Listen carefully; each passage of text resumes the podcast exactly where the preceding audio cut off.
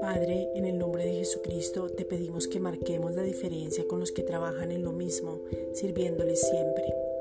Que nos guíes para conseguir los mejores proveedores, que podamos dar excelentes precios y de muy buena calidad, que podamos hablar con denuedo sabiendo que por medio de cada negocio muchos también conocerán que Jesucristo es el Señor, que nuestro lenguaje marque la diferencia, que seamos luz en medio de las tinieblas, Juan 1.5, y que vivamos en lo sobrenatural.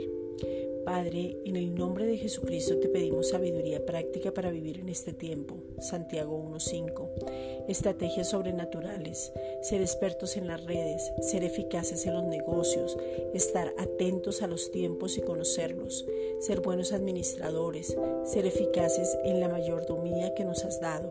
Primera de Corintios 4.2. Padre, en el nombre de Jesucristo, te pedimos que ordenes nuestras vidas en todo para poder extendernos y podamos ver lo sobrenatural en lo natural.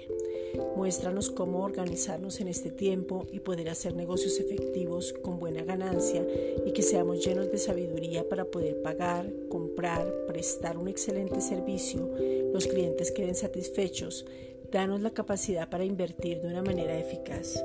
Muéstranos la provisión sobrenatural porque queremos ser la extensión de tu amor dando y ofreciendo empleos.